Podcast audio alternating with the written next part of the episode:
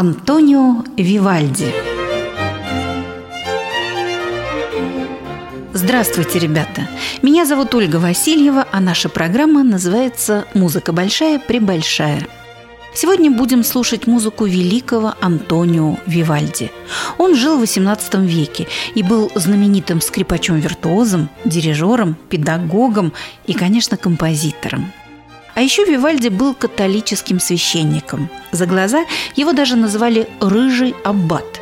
У него был редкий для венецианцев медный цвет волос, который он унаследовал от своего отца – Вивальди был, да и остается, творцом едва ли не самой светлой, солнечной, жизнеутверждающей музыки. Его знала вся Европа, ему рукоплескали и монархи, и обычные смертные, но судьба его сложилась трагично.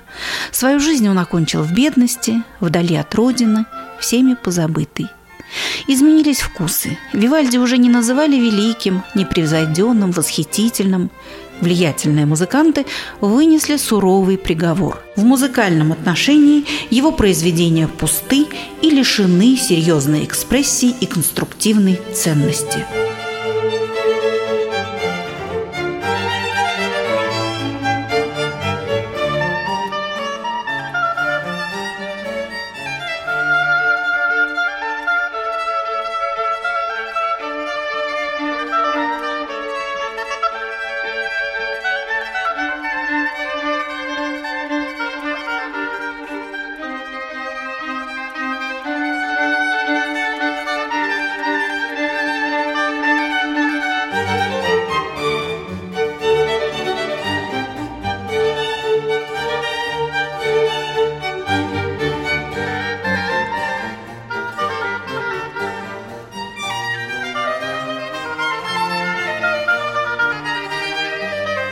Уже через 10 лет после смерти композитора его музыку перестали исполнять. Очень долгое время в истории его жизни и в его творчестве было огромное количество белых пятен. Но клады бывают и музыкальными. Осенью 1926 года монастырский колледж Сан-Карло в Сан-Мартино, близ Монферратто в Пьемонтской области, объявил о распродаже своего собрания нотных рукописей – Известный туринский музыковед Альберто Джентили тотчас прибыл на место. К своей великой радости он обнаружил среди копий знакомых произведений XVIII века 14 томов совершенно неизвестных сочинений Вивальди – сразу же возникли серьезные препятствия. Начальство колледжа стремилось как можно быстрее продать рукописи, чтобы на вырученные средства отремонтировать обветшавшее монастырское здание. И возникла реальная опасность, что уникальная коллекция может попасть в руки богатых иностранцев-охотников за автографами и оказаться навсегда потерянной для мира. И здесь помог всесильный случай – Незадолго до этого у богатого туринского банковского эксперта по фамилии Фуа внезапно умер малолетний сын Маура. Безутешный в своем горе отец основал фонд Маура Фуа с целью увековечить память о сыне. На средства этого фонда и было 15 февраля 1927 года приобретено монастырское собрание, переданное затем в дар Туринской библиотеке – с тех пор все находившиеся в нем рукописи Вивальди стали называться собранием Фуа. Драгоценные рукописи поступили, наконец, на надежное хранение – а вскоре, 28 января 1928 года, некоторые из вновь открытых произведений Вивальди прозвучали в Турине на концерте старинной музыки, в котором приняли участие лучшие исполнители города. Однако на этом история музыкального клада не закончилась. Как часто бывает, первое открытие неожиданно повлекло за собой второе, еще более сенсационное. После того, как Джентили приступил к тщательному знакомству с рукописями, он с удивлением обнаружил, что среди пронумерованных по жанрам томов отсутствует ряд четных и нечетных экземпляров. Следовательно, решил он, найденное собрание представляет собой лишь часть более полного – но где же продолжать поиски? Было известно, что уже найденные манускрипты некогда принадлежали маркизу Марчелло Дураццо из Генуи. И тогда Джентили обратился к его потомкам. Длительные поиски увенчались успехом. Рукописи удалось обнаружить у Джузеппе Дураццо из Генуи, глубокого старца, жившего в полном уединении. Каким образом рукописи Вивальди стали достоянием членов рода Дураццо – чтобы ответить на этот вопрос, стоит углубиться в историю и познакомиться с самым знаменитым представителем этого семейства – графом Джакомо Дураццо.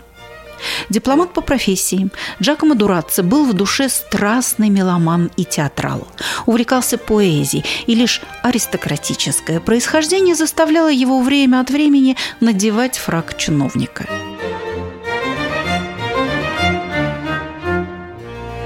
Будучи с 1749 года послом Генуи при императорском дворе в Вене, Дураццо стал еще и интендантом, то есть директором придворного театра. Всю свою энергию он посвятил делу реформы итальянской оперы.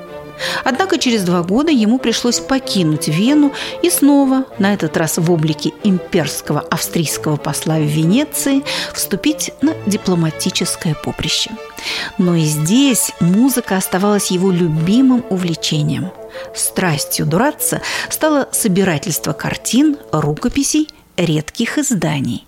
Конечно, ему приходилось слышать о знаменитом рыжем священнике Вивальди, уже при жизни считавшемся легендарной личностью.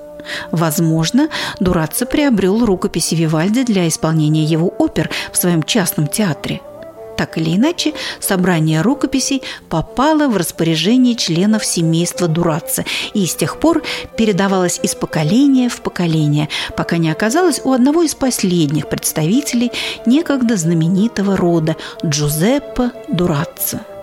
Вначале он категорически отказывался вести какие-либо переговоры о продаже принадлежавших ему рукописей.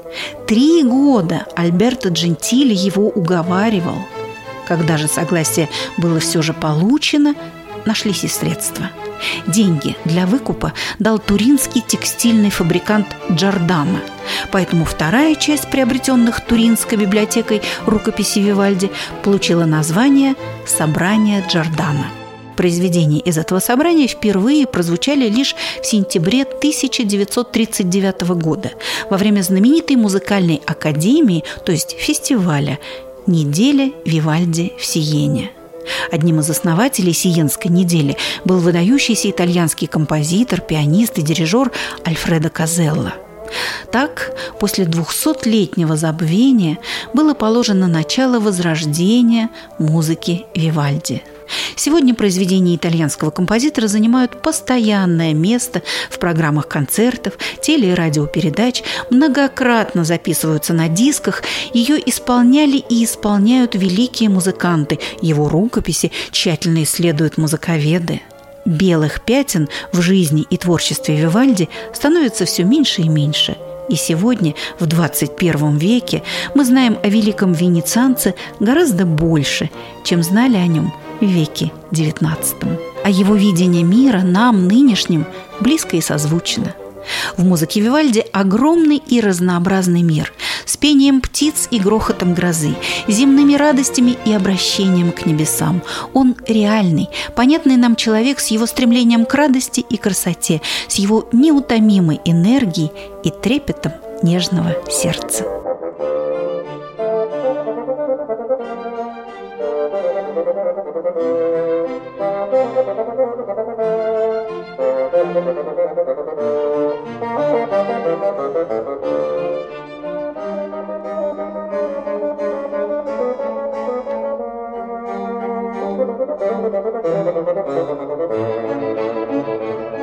Творчество Вивальди огромно. Он писал кантаты, симфонии, арии, оперы, их известно не менее 40, но более всего известны его концерты – их он сочинял для самых разных составов и солистов.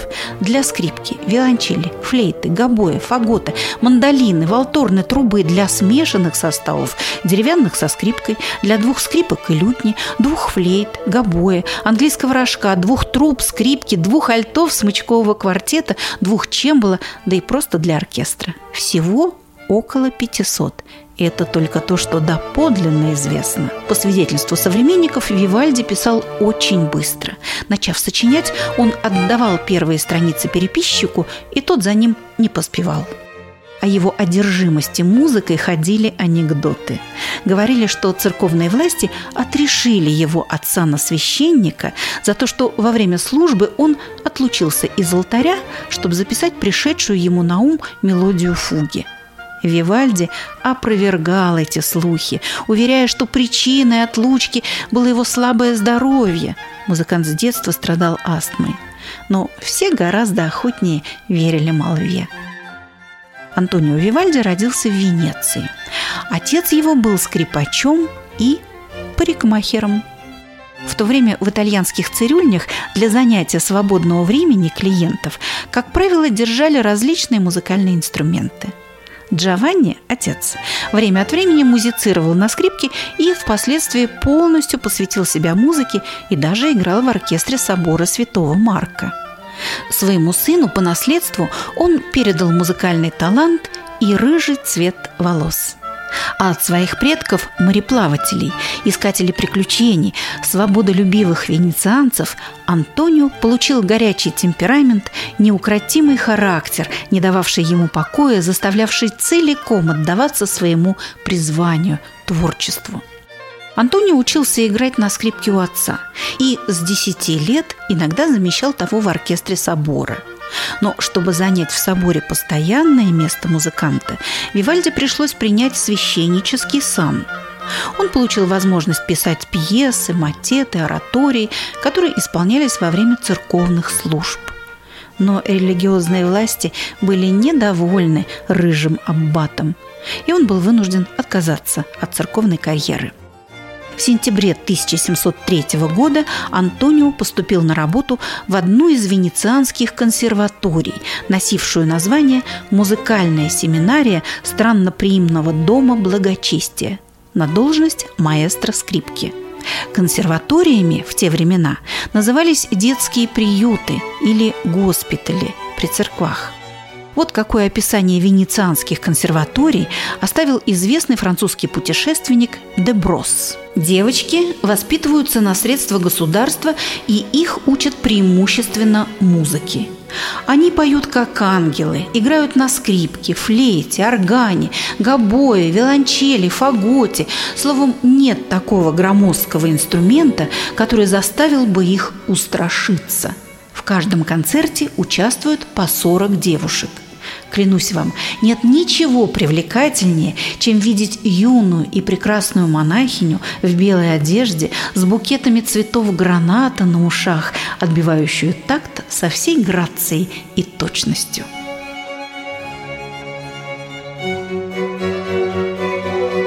Для юных воспитанниц Вивальди написал подавляющее число своих концертов и сонат – Остается лишь удивляться способностям учениц. Произведения очень сложны. И на снисхождение к исполнителям в нотных текстах их музыкального предводителя невозможно найти ни малейшего намека. В начале XVIII века, в то время, когда Вивальди поступил на работу в консерваторию Пьета, Венеция была настоящей музыкальной столицей Италии. Вот как об этом писал Ромен Ролан – во время карнавала каждый вечер шли представления в семи оперных театрах. Каждый вечер заседала музыкальная академия, а иногда таких собраний бывало два или три в вечер. В церквах происходили каждый день музыкальные торжества, концерты, длившиеся по несколько часов при участии нескольких оркестров, нескольких органов и нескольких перекликающихся хоров – по субботам же и воскресеньям служили знаменитые вечерни в госпиталях, этих женских консерваториях, где учили музыке сироток, девочек-найденышей или просто девочек, обладавших красивыми голосами. Они давали оркестровые и вокальные концерты, по которым вся Венеция сходила с ума. Уже к концу первого года службы Вивальди получил звание маэстро кора, то есть маэстро хора – в дополнение к обязанностям преподавателя скрипки и пения, а также руководителя оркестра. Вот когда вовсю развернулся талант Вивальди. Имея под рукой отличный хор и оркестр, он пишет для них оркестровые пьесы, инструментальные концерты, кантаты. Его творческий порыв поразителен. Оперу он мог написать за пять дней, а всего за несколько часов концерт для любого инструмента. Сочинял музыку он с невообразимой быстротой, будто кто-то свыше напевал ему музыкальные темы – Перо не успевало угнаться за бурным потоком неистощимого вдохновения. Вивальди сокращает, что-то в спешке пропускает, потом дописывает, вставляет. Каково-то было переписчиком его нот разобрать, что он написал. Все инструменты оркестра он знал в совершенстве, слышал их звучание, знал их возможности, но больше всего любил скрипку. Сам был выдающимся мастером скрипичной игры. Один из современников вспоминал, как импровизировал Вивальди. Я пришел в ужас от той невероятной быстроты, с которой Вивальди играл на всех четырех струнах. Никогда и никто не мог играть быстрее. Капелла консерватории Пьета становилась известна в Европе. Ее приглашали монархи, меценаты, любители музыки во Франции, Германии, Австрии. Однажды из поездки в Вену Вивальди вернулся удрученный. В его капелле лучшей скрипачкой была Мария Умберта.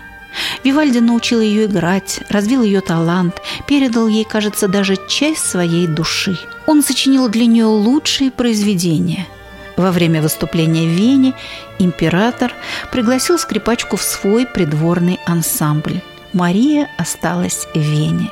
Вивальди с капеллой вернулся в Венецию. Он болезненно переживал разлуку с Марией. Не раз, дирижируя оркестром в забытии, обращался к солистке со словами «Мария, ваше вступление!» Но на месте Марии стояла другая скрипачка – Маэстро приходил в себя, несколько минут стоял, закрыв глаза, потом снова поворачивался к оркестру, еле сдерживая слезы.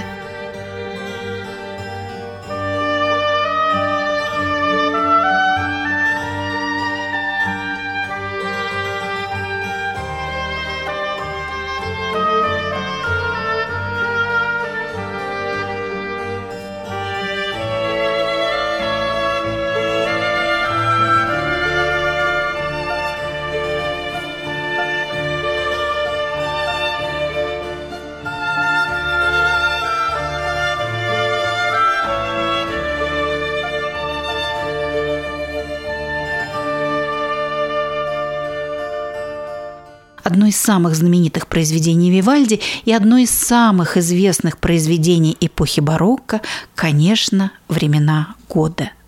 Это первые четыре скрипичных концерта Вивальди из цикла «Спор гармонии с изобретением» 12 концертов его восьмого опуса. Концерты написаны в начале 20-х годов XVIII века. В России мы привыкли к названию «Времена года», но правильнее – «Четыре времени года». Это намек на более широкую трактовку темы. Дело ведь в конце концов не только в погоде и природных явлениях, но в самом движении человеческой жизни от юности к угасанию. Тем не менее, каждый концерт имеет свое имя. Весна, лето, осень, зима. А каждому времени года композитор посвятил сонет, своего рода литературную программу. Предполагается, что автором стихов был сам Вивальди. Позже по его следам пошли и другие композиторы – Гайден, Чайковский, Глазунов, Пиццола. Времена года Вивальди произвели ошеломляющее впечатление на его современников своей неистовой страстностью и новаторством. Кроме времен года у Вивальди еще более 40 программных произведений. Это концерты «Кукушка», «Соловей», «Охота», «Ночь», «Щегол». Но в них дело все-таки ограничивается названием. А в цикле «Времена года» музыка точно следует за образами стихов. Тут и пение птиц, и журчание ручьев, и раскаты грома, и лай собак, и завывание ледяного ветра, и звук коньков, весело режущих лед, и многое-многое другое. Как знать, может быть, сонеты сочинялись к уже написанной музыке? В наши дни цикл «Времена года» едва ли не самое популярное произведение в концертной практике. Оно и мечта, и вызов для каждого скрипача. И не только скрипача. Времена года звучат в самых разных вариантах, от классических до джаз-роковых.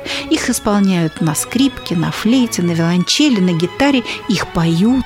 Можно вспомнить версии Джузеппе Емпьери, Патрика Глиссона, Дэвида Гаррета, японского коллектива «Аура».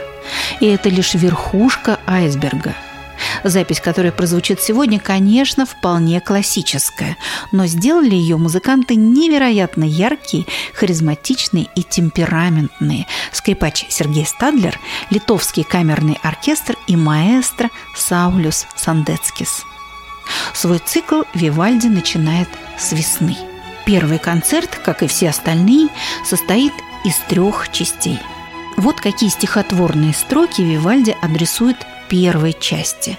Они очень точно следуют музыке. Весна грядет, и радостную песней полна природа. Солнце и тепло, журчат ручьи, и праздничные вести зефир разносят, точно волшебство. Вдруг набегают бархатные тучи, как благовест звучит небесный гром, но быстро иссякает вихрь могучий, и щебет вновь плывет в пространстве голубом.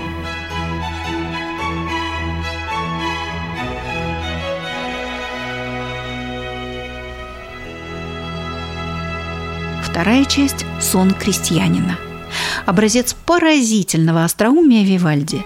Виолончели и контрабасы, а также клавесин и орган в этой части отдыхают. Играют первые и вторые скрипки и альты. Над их аккомпанементом парит мелодия солирующей скрипки. Именно она иллюстрирует сладкий сон крестьянина. Пианиссимо семпре, то есть все время очень тихо – играют все скрипки оркестра, рисуя шелест листвы. Альтам же Вивальди поручил изображать осторожное тявканье собаки, охраняющей сон хозяина. Цветов дыхание, шелест трав, полна природа грез. Спит пастушок, за день устав, и тявкает чуть слышно пес –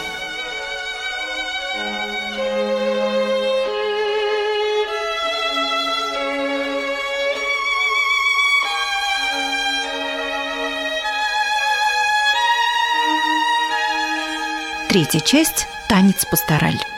Настроение жизнерадостное и энергичное. В основе движения ритм старинного танца жиги. Пастушеской волынки звук разносится гудящий над лугами, и нимф, танцующий волшебный круг, весны расцвечен дивными лучами –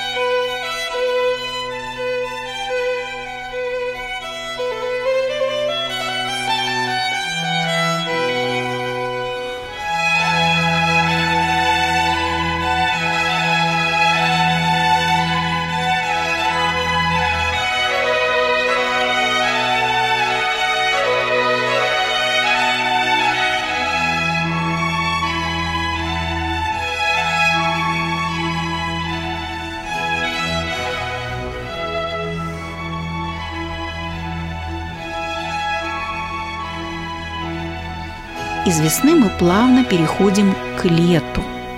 Первая часть концерта – изнеможение от жары.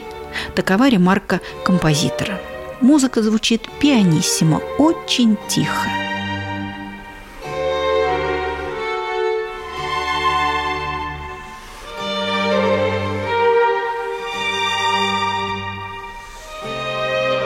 В музыке много разрывов, вздохов, остановок. Мы слышим голоса птиц. Сначала кукушки, затем щегленка.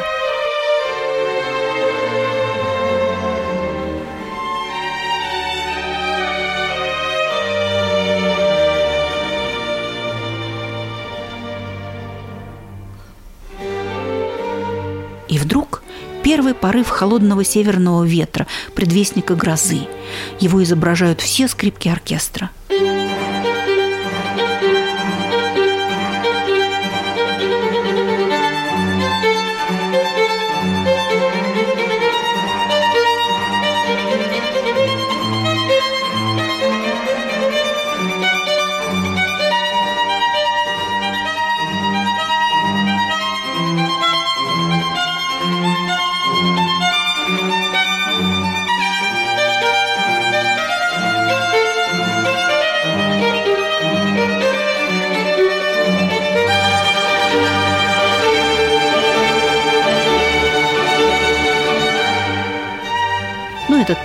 Порыв проносится и возвращается настроение истомы от жары.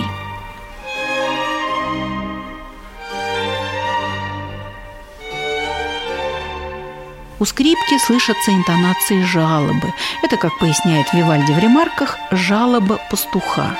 Но проходит и это, и вновь врывается порыв ветра.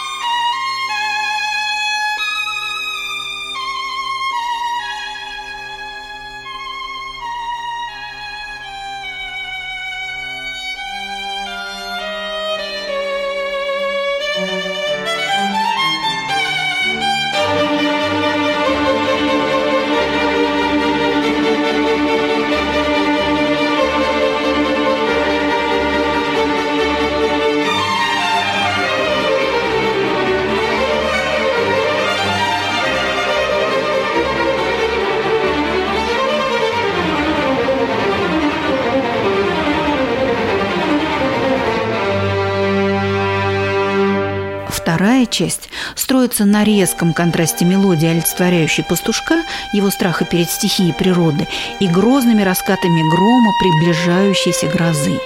Ремарки Вивальди как четкие армейские команды.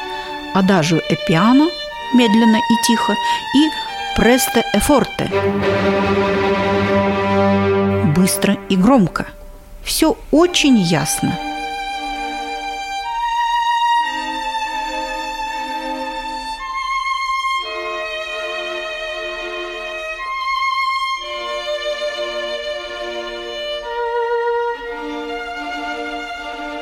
Окончается вторая часть затишьем.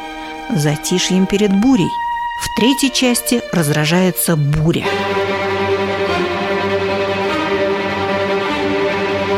почти зримы потоки воды, низвергающиеся с неба. Потоки воды устремляются в разных направлениях. Они изображаются пассажами, устремляющимися вверх и вниз –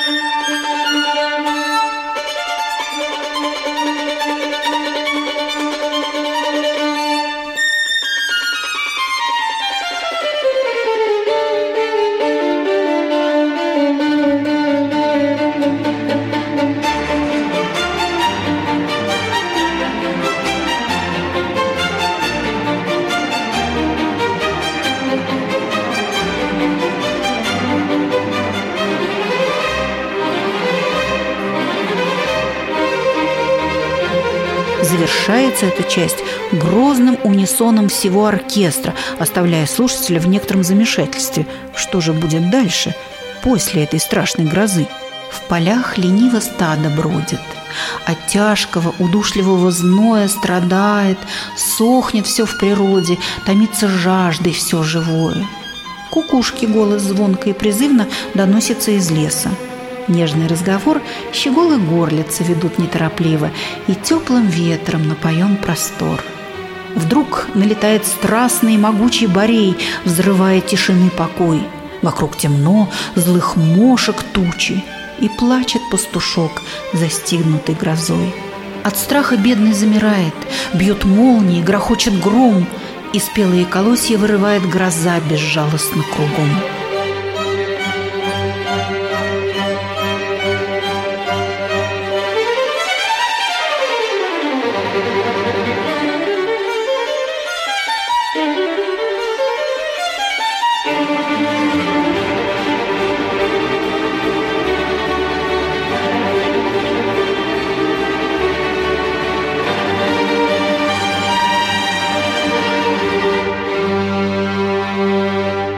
Вслед за летом наступает осень.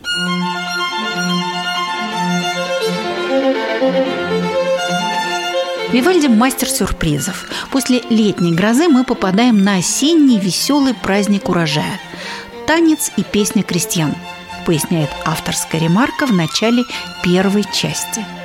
Жизнерадостное настроение передается энергичным ритмом, кстати, напоминающим ритм первой части весны – Яркость образом придает использование эффекта эхо, столь излюбленного не только Вивальди, но и всеми композиторами барокко.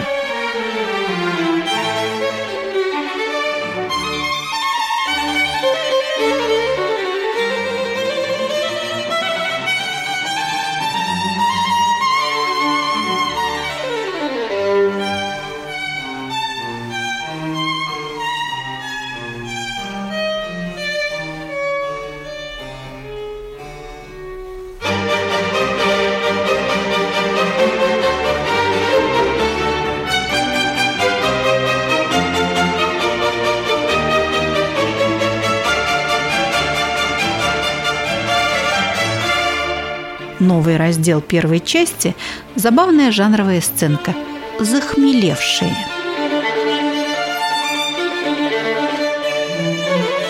Солист в струящихся у скрипки пассажах как будто разливает вино. Мелодии в оркестровых партиях с их нетвердой походкой изображают захмелевших поселян. Их речь становится прерывистой и невнятной.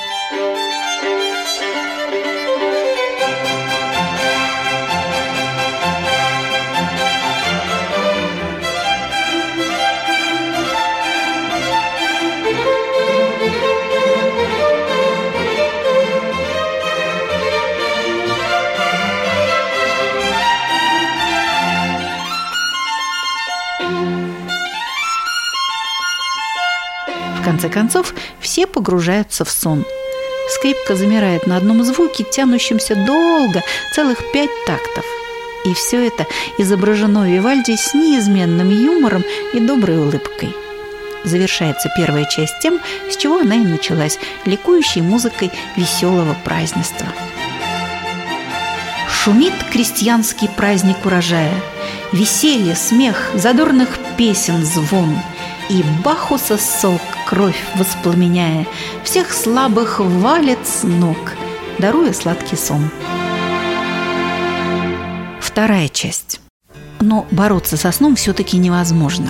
К тому же на землю опускается ночь. Об этом повествует второе четверостишее сонета и вторая часть концерта. И небольшая пьеса рисует звуками состояние крепкого сна и тихой южной ночи. А остальные жаждут продолжения, но петь и танцевать уже не в мочь, и, завершая радость наслаждения, в крепчайший сон всех погружает ночь. Вивальди предписывает музыкантам играть сурдинами. Все звучит очень таинственно и призрачно. По исполнении этой части особая ответственность ложится на клавесиниста.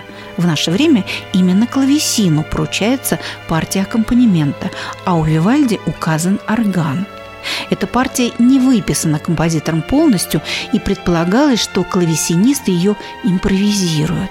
Эта импровизация должна в идеале быть конгениальной музыки самого Вивальди.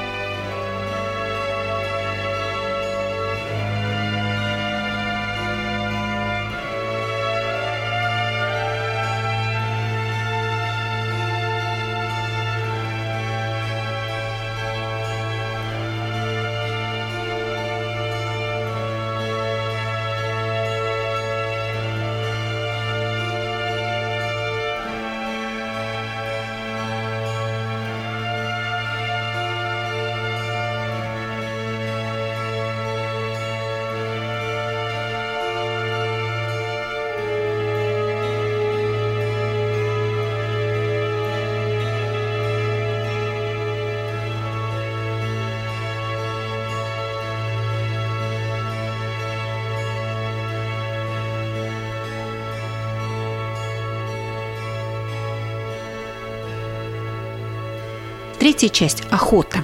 Это был очень популярный жанр в Италии 14-15 веков, но и во времена Вивальди тоже. Жанр музыкальный и поэтический. Катча – охота. В вокальных катчах текст описывал сцены охоты, преследования, а музыка изображала скачки, погоню, звучание охотничьих рогов. Все это есть и в этой части концерта. В середине охоты музыка изображает выстрел и лай собак – так поясняет этот эпизод сам Вивальди.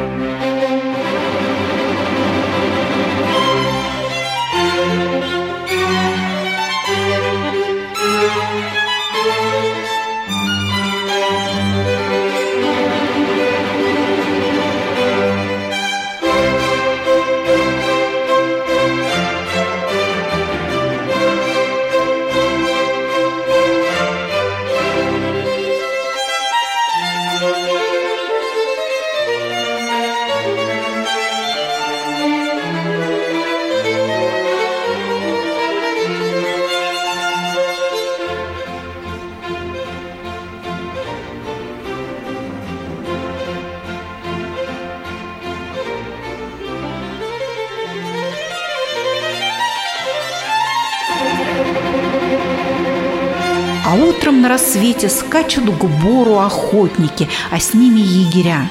И след найдя, спускают гончих с вору, азартно зверя гонят, в рог трубя. Испуганный ужасным гамом, израненный, слабеющий беглец от псов терзающих бежит упрямо, но чаще погибает, наконец.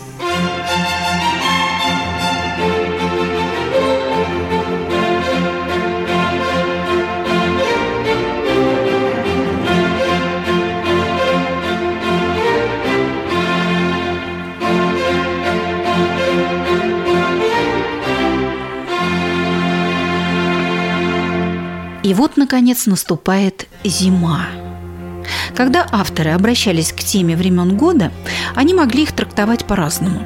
Вот у Шуберта в его вокальном цикле «Зимний путь» зиме соответствует самая трагическая часть жизни человека. А у Вивальди это, с одной стороны, завершение года, но с другой стороны, это и предвестник новой весны. И если у Шуберта в последней песне цикла «Шарманщик» надежды нет – то Вивальди и музыка, и стихом утверждает совсем другое. Дарит нам зима и свои наслаждения. А раз так, то и весь цикл у Вивальди завершается вполне оптимистично.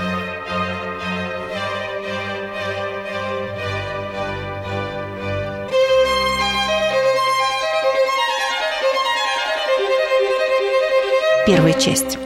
Здесь действительно царит очень холодная атмосфера – ремарки поясняют, что здесь изображается то, как стучат от холода зубы, как завывает лютый ветер, как приходится притоптывать ногами и даже бегать, чтобы согреться. В этой части очень виртуозная скрипичная партия. Дрожишь, замерзая в холодном снегу, и севера ветра волна накатила. От стужи зубами стучишь на бегу, колотишь ногами, согреться не в силах.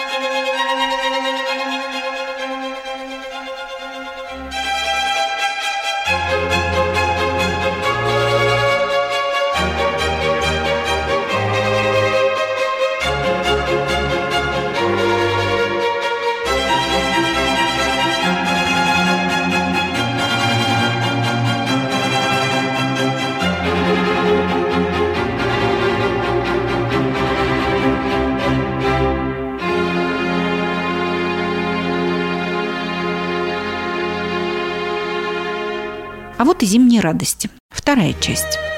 Льется чудесная ария в стиле бельканта, прекрасного пения. Эту часть очень часто играют отдельно от всего цикла. Как сладко в уюте, тепле и тиши От злой непогоды укрыться зимою. Камина огонь, полусна миражи И души замерзшие полны покоя.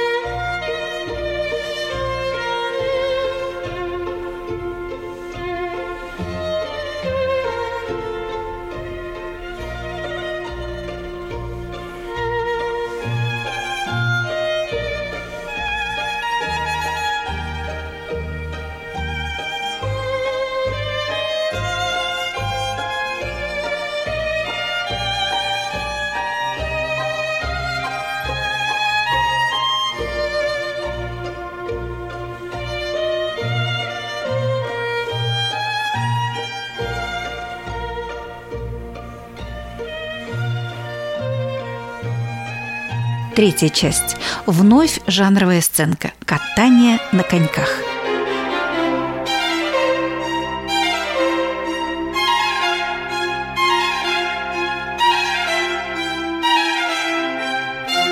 А кто же в Италии умеет или умел во времена Вивальди, когда никакого искусственного льда не было, кататься на коньках? Конечно, никто. Вот и Вивальди изображает в забавных кувыркающихся пассажах скрипки, как можно легко поскользнуться и упасть, или как ломается лед, если дословно переводить содержание сонета. Но вот задул теплый южный ветер, сирокко. Это предвестник весны. Между ним и холодным северным Бореем разворачивается противоборство, бурная драматическая сцена. Это и есть завершение зимы – и всего цикла времен года. На зимнем просторе ликует народ. Упал, поскользнувшись, и катится снова, и радостно слышать, как режется лед под острым коньком, что железом окован. А в небе сирока с Бореем сошлись, идет не на шутку между ними сражение, хоть стужа и вьюга пока не сдались, дарит нам зима и свои наслаждения – Наша сегодняшняя программа подошла к концу. Она была посвящена великому венецианцу Антонио Вивальди. В начале XX века серьезный музыковед и очень глубокий исследователь творчества Вивальди Марк Пеншерль написал о нем так.